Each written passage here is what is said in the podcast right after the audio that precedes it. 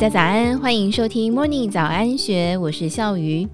金融股是许多投资人喜欢的存股标的，因为股价便宜，防御性高。不过，当金融股价差大幅增加时，究竟该不该卖出呢？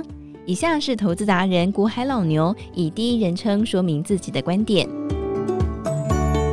PTT 上有网友询问：原本要存股，现在价差就赚到十年份的配息，是否该先卖了？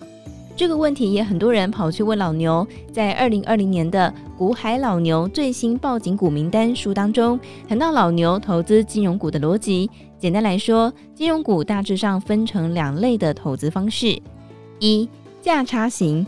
以二零二零年老牛在书当中写到的开发金为例，开发金他已经赚到了百分之一百了，当然价差股利都要。所以他先卖掉了一批赚价差，留下一批成本低，用成本价九元换算，二零二二年的殖利率应该可以直冲百分之十五。二、存股型，这类型的目标很明确，就是锁定有吃又有拿的金融股，代表会发现金又配股票的类型。老牛主要存玉山金跟合库金，除非不发股票，不然不卖的。也因为二零二一年当中，和库金跟玉山金没什么上涨，所以有多捡到几张便宜的。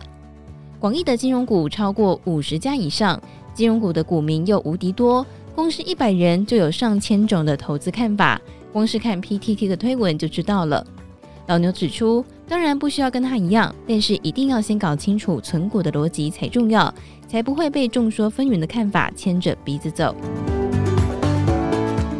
以上内容由古海老牛授权转载，更多精彩内容欢迎参考《金周刊》官方网站或是下载《金周》的 App。有任何想法也欢迎留言告诉我们。祝福您有美好的一天，我们明天见，拜拜。